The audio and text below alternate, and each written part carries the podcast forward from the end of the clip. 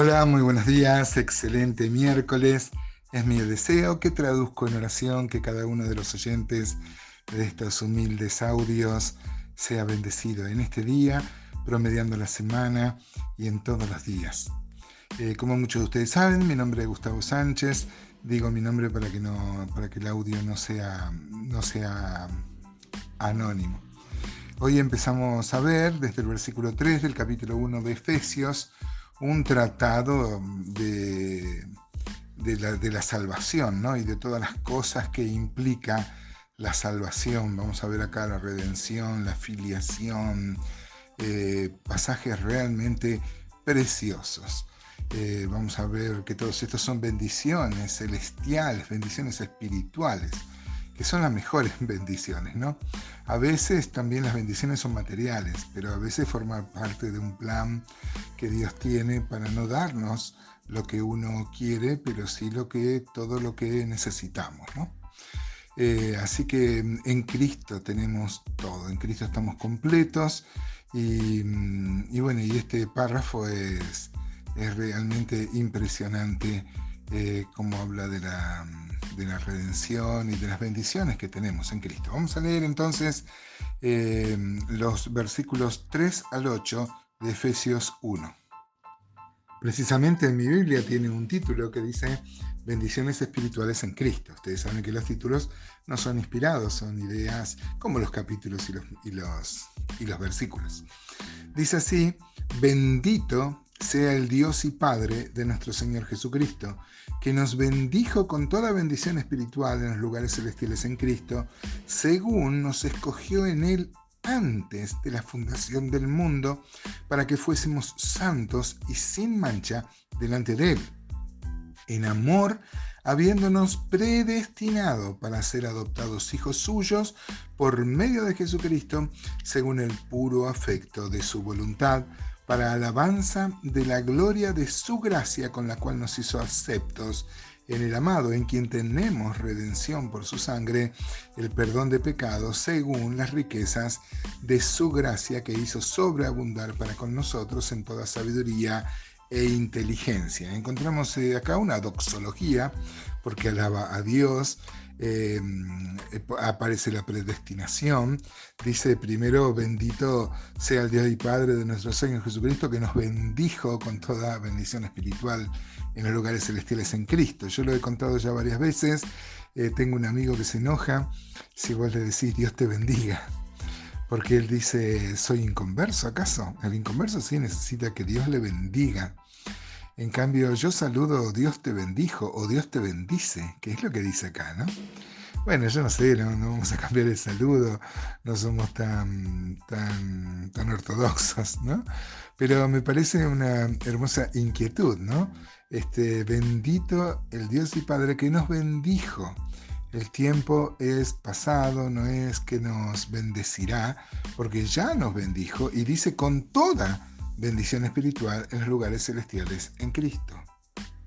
Y vaya si podemos enumerar las eh, bendiciones tan grandes que tenemos en Cristo. ¿no? Acá dice que fuimos elegidos, fuimos escogidos. Bueno, va a hablar de predestinación en los versículos siguientes.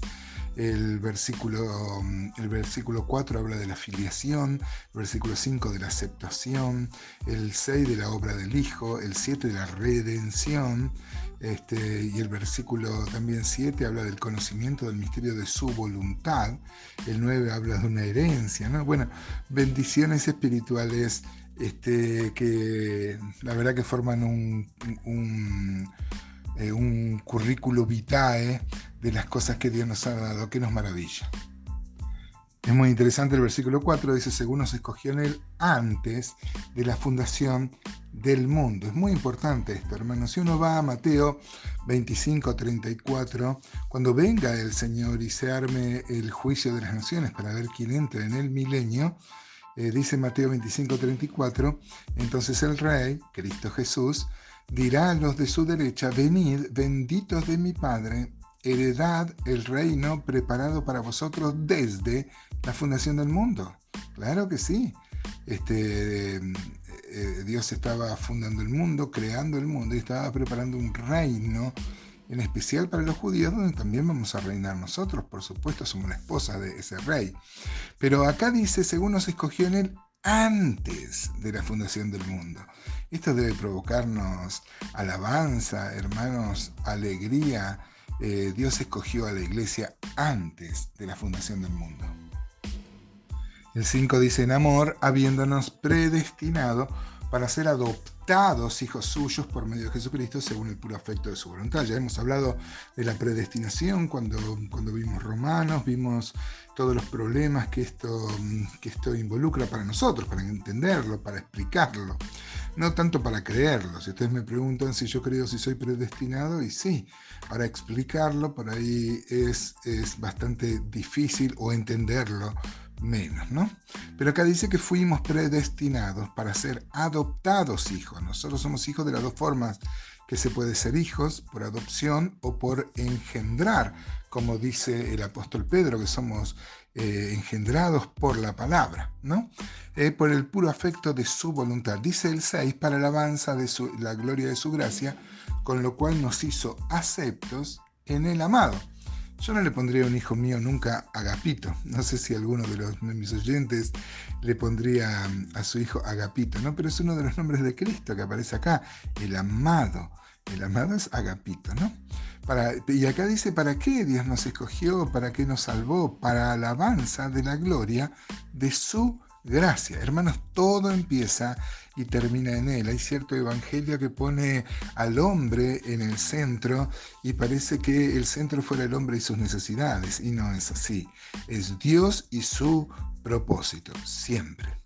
El versículo 7 dice, en quien tenemos redención por su sangre, el perdón de pecados según las riquezas de su gracia.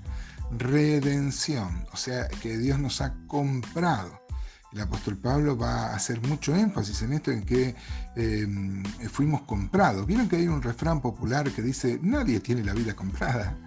Yo aprovecho y le digo, perdón, yo sí la tengo comprada. Eh, Cristo Jesús pagó un, precio muy alto, sin que yo merezca nada, nada. Eh, yo era un pecador que no merecía más que el infierno y Él por su gracia me compró. Es lo que significa la palabra redención. Eh, redención es traducción de varias palabras. Acá es palabra, es, traducción de la palabra lutron, que significa rescate. Pero hay otra palabra que también se traduce a redención aparece en, otras, en, otros, en otros textos donde se traduce redención, que es hexagorazo. El ágora era el lugar donde eh, los, eh, los, los, antiguos compraban todo el mercado, era, ¿no? Y también se compraban, como hoy se compran en los shopping electrodomésticos, ahí se compraban esclavos. Exa, ex ágora es sacar del ágora, ¿no? Por eso hexagoras es una hermosa figura. Él nos ha dado libertad. Acá aparece la palabra lutrón, que es parecida. ¿Qué te parece, hermano? Este, ¿No te parece maravilla estas cosas? Dice el 8 que hizo sobreabundar para con nosotros en toda sabiduría e inteligencia, como ya contrariando, ustedes saben que muchos eh, de los gentiles que se sumaban a la iglesia decían que, que en el gnosticismo estaba la sabiduría y la inteligencia, y acá dice que Dios es quien da la sabiduría e inteligencia e hizo sobreabundar para con nosotros. ¿Qué te parece, hermano? ¿No te parece maravilloso vivir y disfrutar esta realidad que el Señor nos ha dado?